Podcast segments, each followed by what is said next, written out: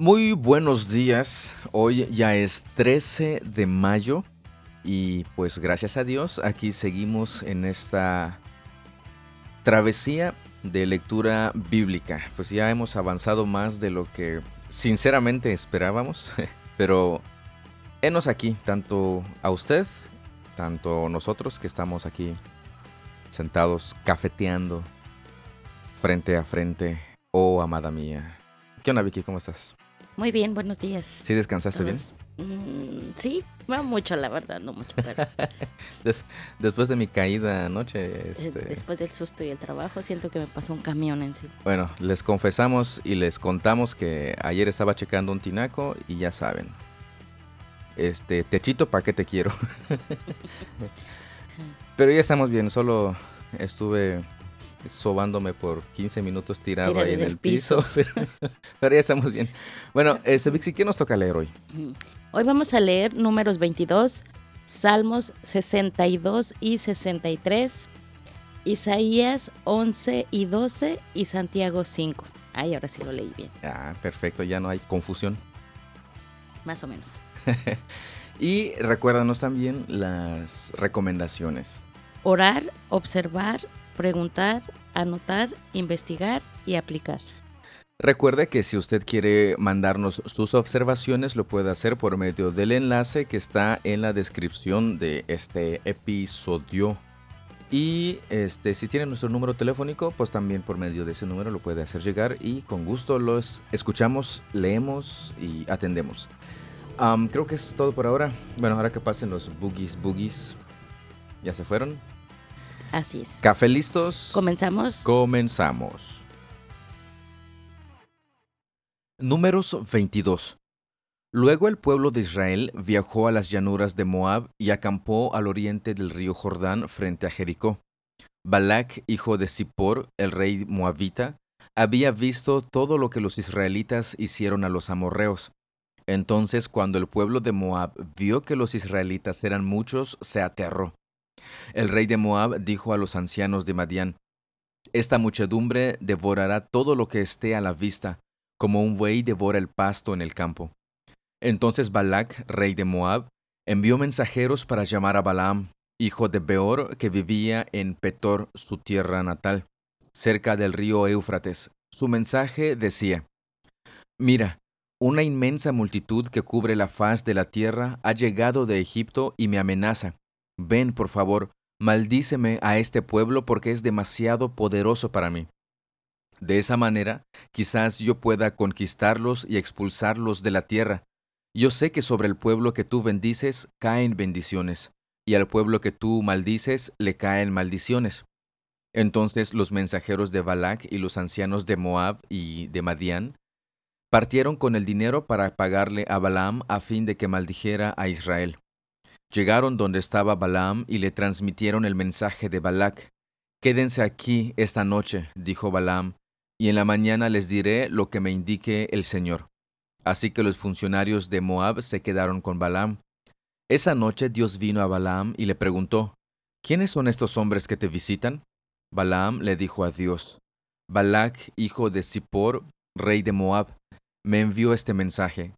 Mira, una inmensa multitud que cubre la faz de la tierra ha llegado de Egipto. Ven y maldíceme a este pueblo. De esa manera quizás podré hacerles frente y expulsarlos de esta tierra. Pero Dios le dijo a Balaam, No vayas con ellos ni maldigas a este pueblo, porque es bendito. A la mañana siguiente, Balaam se levantó y les dijo a los funcionarios de Balac, Regresen a casa, el Señor no me dejará ir con ustedes. Entonces los oficiales moabitas regresaron al rey Balac y le informaron, Balaam se negó a venir con nosotros. Así que Balac intentó de nuevo. Esta vez envió a un mayor número de funcionarios, aún más distinguidos que los que envió la primera vez. Llegaron donde estaba Balaam y le transmitieron el siguiente mensaje.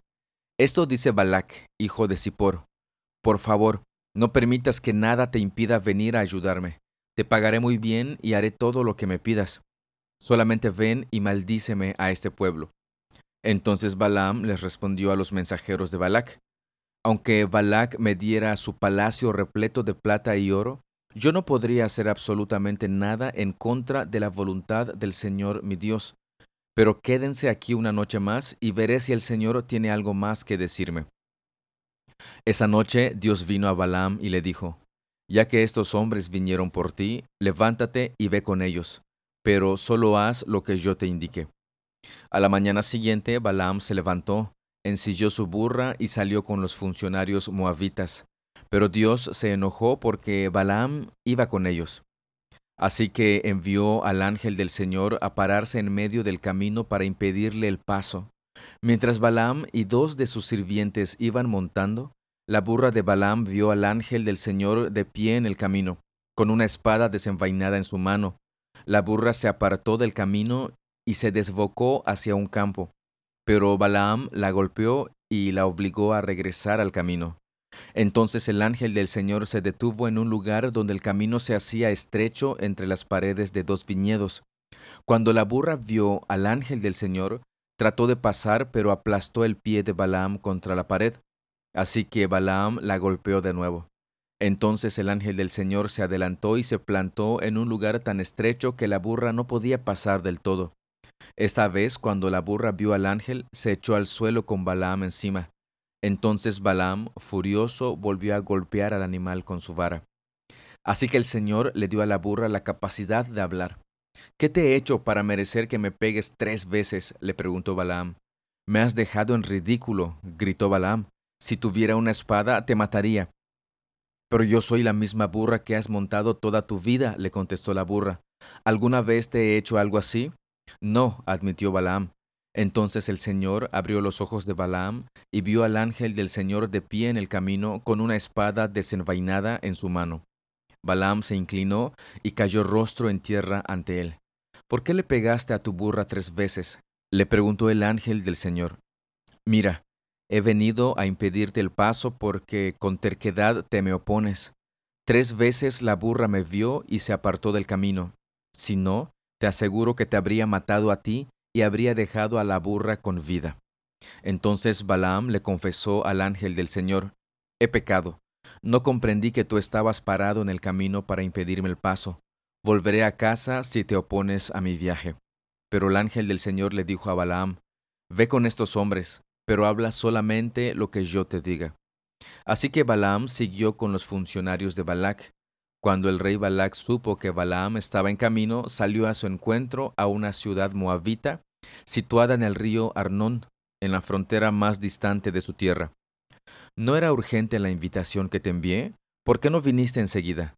le preguntó Balac a Balaam. ¿No me creíste cuando te dije que te honraré con una generosa recompensa?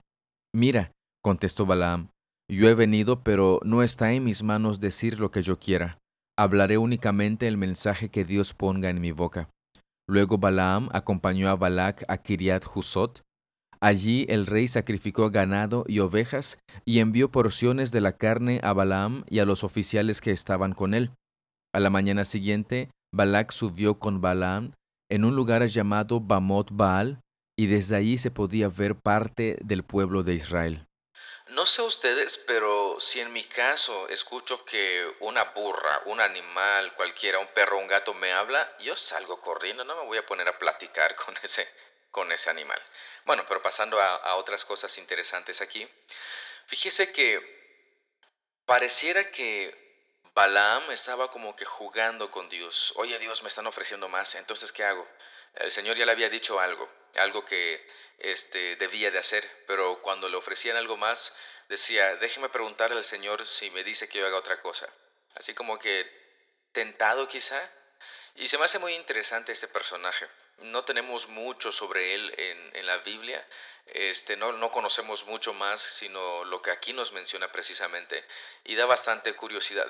Más adelante es mencionado también pero no de buena forma, sino que es mencionado como alguien que incitó al pueblo a hacer cosas pecaminosas en contra de Dios. Así que creo que hay bastantes preguntas en este capítulo cuyas respuestas quizá nunca, nunca sabremos. Salmo 62 Espero en silencio delante de Dios, porque de Él proviene mi victoria. Solo Él es mi roca y mi salvación mi fortaleza donde jamás seré sacudido. ¿Cuántos enemigos contra un solo hombre? Todos tratan de matarme, pero ellos no son más que una pared derribada o una valla inestable. Piensan derrocarme de mi alta posición. Se deleitan en decir mentiras sobre mí. Cuando están frente a mí me elogian, pero en su corazón me maldicen. Que todo mi ser espere en silencio delante de Dios, porque en Él está mi esperanza. Solo Él es mi roca y mi salvación, mi fortaleza donde no seré sacudido. Mi victoria y mi honor provienen solamente de Dios. Él es mi refugio, una roca donde ningún enemigo puede alcanzarme. Oh pueblo mío, confía en Dios en todo momento. Dile lo que hay en tu corazón, porque Él es nuestro refugio. La gente común no vale más que una bocanada de viento, y los poderosos no son lo que parecen ser. Si se les pesa juntos en una balanza, ambos son más livianos que un soplo de aire. No te ganes la vida mediante la extorsión, ni pongas tu esperanza en el robo. Y si tus riquezas aumentan, no las hagas el centro de tu vida. Dios ha hablado con claridad, y yo lo he oído muchas veces. El poder, oh Dios, te pertenece a ti. El amor inagotable, oh Señor, es tuyo. Ciertamente tú pagas a todos de acuerdo a lo que hayan hecho. En este Salmo de David encontramos nuevamente la confianza y esperanza de David en Dios. ¿Podemos nosotros afirmar cosas como estas? Esperar en silencio delante de Dios porque Él es nuestra esperanza, nuestra roca, nuestra salvación, nuestra fortaleza, nuestra victoria, nuestro honor, nuestro refugio y en quien confiamos. Salmo 63. Oh Dios, tú eres mi Dios, de todo corazón te busco. Mi alma tiene sed de ti, todo mi cuerpo te anhela, en esta tierra reseca y agotada donde no hay agua. Te he visto en tu santuario y he contemplado tu poder y tu gloria. Tu amor inagotable es mejor que la vida misma. Cuánto te alabo. Te alabaré mientras viva. A ti levantaré mis manos en oración. Tú me satisfaces más que un suculento banquete, te alabaré con cánticos de alegría. Recostado me quedo despierto pensando y meditando en ti durante la noche. Como eres mi ayudador, canto de alegría a la sombra de tus alas. Me aferro a ti, tu fuerte mano derecha me mantiene seguro.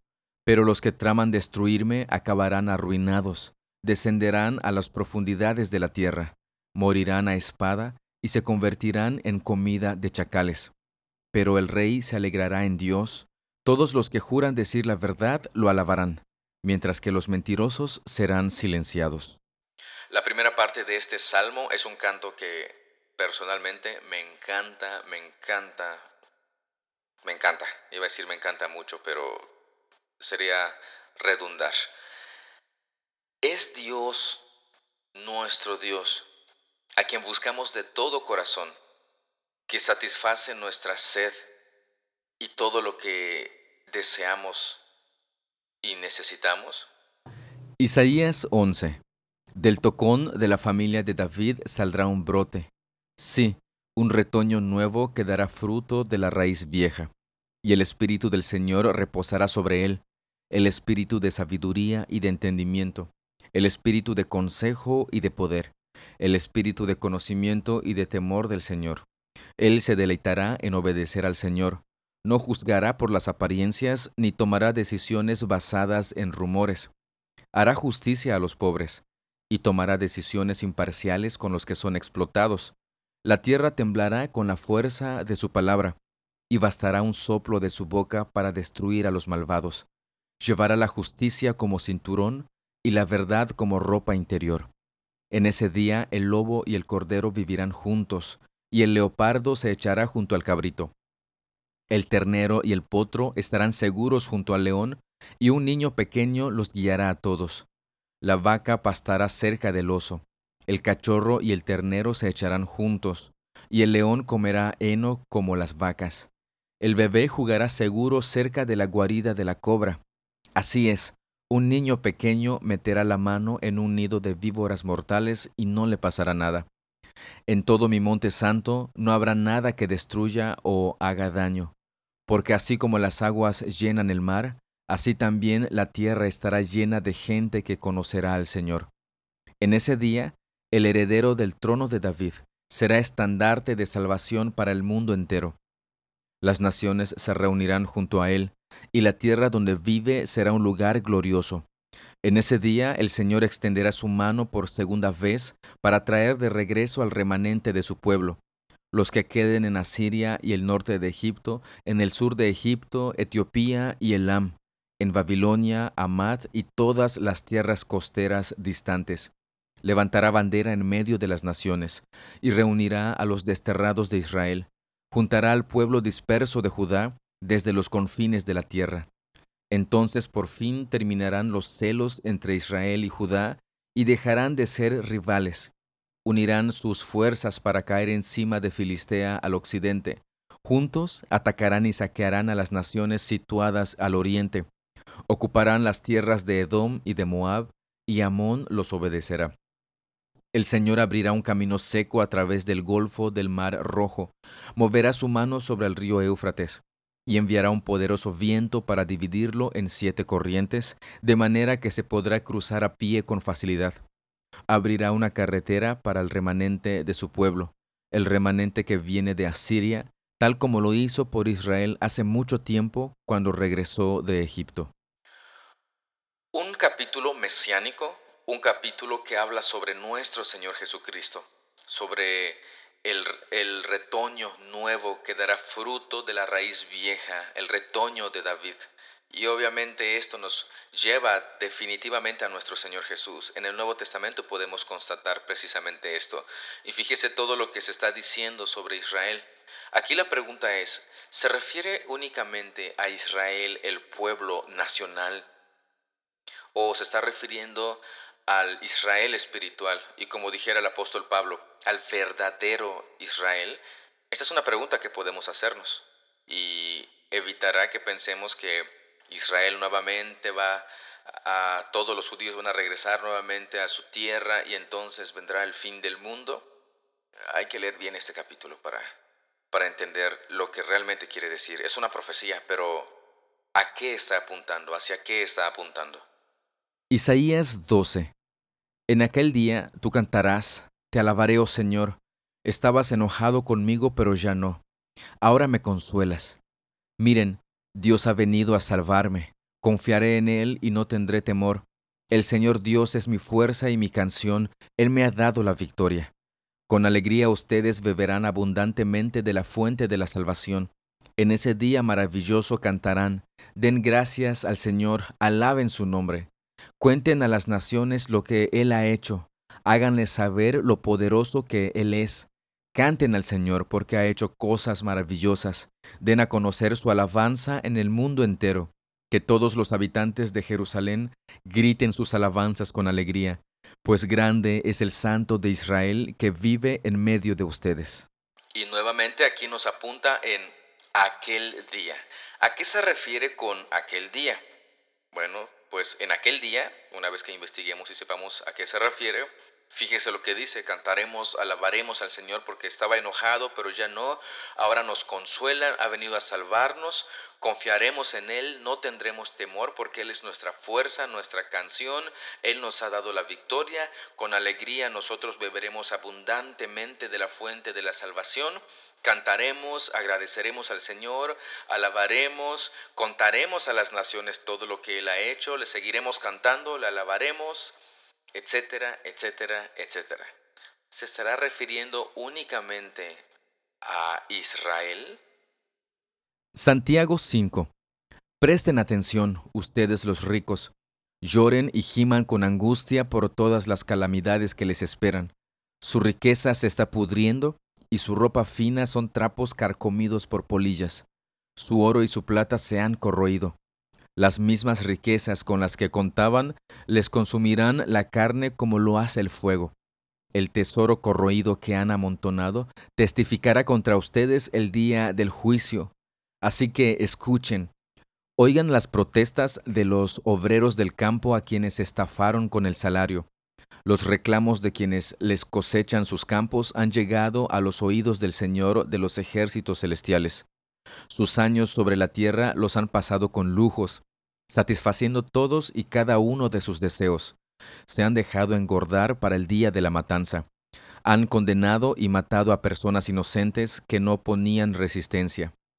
Amados hermanos, tengan paciencia mientras esperan el regreso del Señor. Piensen en los agricultores que con paciencia esperan las lluvias en el otoño y la primavera. Con ansias esperan a que maduren los preciosos cultivos. Ustedes también deben ser pacientes. Anímense porque la venida del Señor está cerca. Hermanos, no se quejen unos de otros o serán juzgados, pues miren, el juez ya está a la puerta. Amados hermanos, tomen como ejemplo de paciencia durante el sufrimiento a los profetas que hablaron en nombre del Señor. Honramos en gran manera a quienes resisten con firmeza en tiempo de dolor. Por ejemplo, ¿han oído hablar de Job, un hombre de gran perseverancia? pueden ver cómo al final el Señor fue bueno con él, porque el Señor está lleno de ternura y misericordia. Pero sobre todo, hermanos míos, nunca juren por el cielo, ni por la tierra, ni por ninguna otra cosa. Simplemente digan sí o no, para que no pequen y sean condenados. ¿Alguno de ustedes está pasando por dificultades? Que ore. ¿Alguno está feliz? Que cante alabanzas. ¿Alguno está enfermo? que llame a los ancianos de la iglesia para que vengan y oren por él y lo unjan con aceite en el nombre del Señor. Una oración ofrecida con fe sanará al enfermo, y el Señor hará que se recupere, y si ha cometido pecados, será perdonado. Confiésense los pecados unos a otros y oren los unos por los otros para que sean sanados. La oración ferviente de una persona justa tiene mucho poder y da resultados maravillosos. Elías era tan humano como cualquiera de nosotros. Sin embargo, cuando oró con fervor para que no cayera lluvia, no llovió durante tres años y medio. Más tarde, cuando volvió a orar, el cielo envió la lluvia y la tierra comenzó a dar cosechas. Mis amados hermanos, si alguno de ustedes se aparta de la verdad y otro lo hace volver, pueden estar seguros de que quien haga volver al pecador de su mal camino, salvará a esa persona de la muerte y traerá como resultado el perdón de muchos pecados. Nuevamente en este capítulo de Santiago encontramos cosas muy prácticas, muy prácticas. Por si no sabíamos cómo vivir nuestra fe, aquí nos lo está poniendo de manera bastante, bastante práctica. Me llama mucho la atención cuando dice, confiésense los pecados unos a otros y oren los unos por los otros para que sean sanados.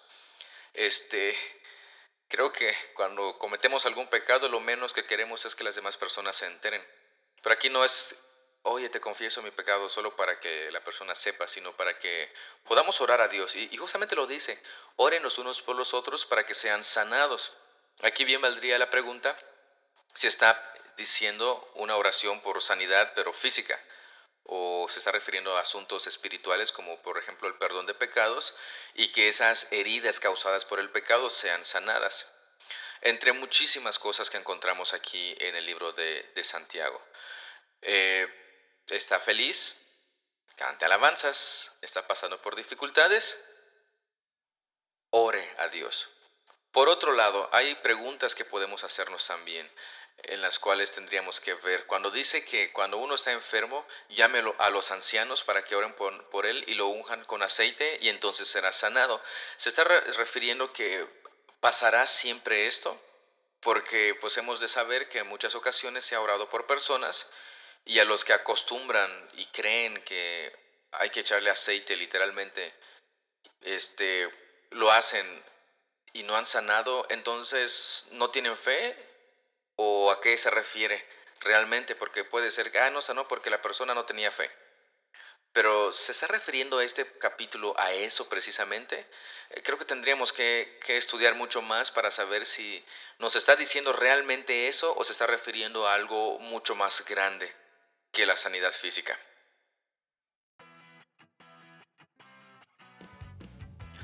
Pues ya terminamos el día de hoy, Vixi. Ya hemos este, concluido con esta super lectura del día de hoy. Y ahora el comentario en la voz de Vicky Arce. No tengo comentario. Ah, no es cierto. Fíjate que ya estamos terminando el libro de Santiago y, todo el libro nos da consejos prácticos ¿no? de la vida cristiana, de la vida cotidiana y, pues nos deja mucho que pensar porque esto es algo que vivimos diario todos los días y pues qué es lo que estamos haciendo nosotros, ¿no? Para, para vivir esa vida de creyente y de hijos de Dios. Exacto, justamente lo que veíamos ayer en, la reunión de, um, no es Semana del Hogar porque son tres días nada más, de conferencias dedicadas a la familia, el famoso temor de Dios. ¿Qué es lo que eso significa y cómo, cómo se aplica, cómo vivimos? Porque a veces pensamos que es el tenerle miedo a Dios, decir, ay Dios, tengo que obedecer o leer mi Biblia, si no, si no Dios me va a castigar, ¿no? Y, y mencionaba yo ayer que a veces a nuestros hijos los no sé, bueno, creo que sí es una amenaza. Cuando les dices, chamaco, pórtate bien, si no Dios te está viendo y vas a ver, te va a castigar. Te va a castigar. Eso no es el temor de Dios, sino una respuesta inevitable, decíamos ayer, en ese conocimiento y entendimiento bíblico y esa relación íntima de quién es Dios y con nuestro Dios. Es como respondemos a, a lo que sabemos y conocemos de Dios. Eso es el temor. Y justamente lo que Santiago está, está mostrando aquí. O sea, todo, toda esa vida cotidiana, como bien mencionas. Pues todo lo que hacemos, todo lo que hacemos. El Señor está en todos lados. Así es. Y pues, pues, pues tenemos que vivir así. ¿Algo más, Virginia? No, no, con eso me quedo el día de hoy. Ah, ¿y, ¿y, todo lo demás? Bueno, del capítulo ah, de ah, Santiago. Ah, bueno, bueno, ah, bueno. Pues vamos a concluir el día de hoy. De esa manera concluimos la lectura del día de hoy. Este, pues ya me está dando hambrita. Ya siento que mis tripitas ya hasta hablan, hasta están entonados. Este, muchas gracias por su tiempo. Muchas gracias por su atención. Dios los bendiga un montón y seguimos en contacto el día de mañana para continuar con esta lectura bíblica. Reciba un montón de saludos y abrazos de parte de nuestra familia. Y hasta mañana. hasta, hasta luego.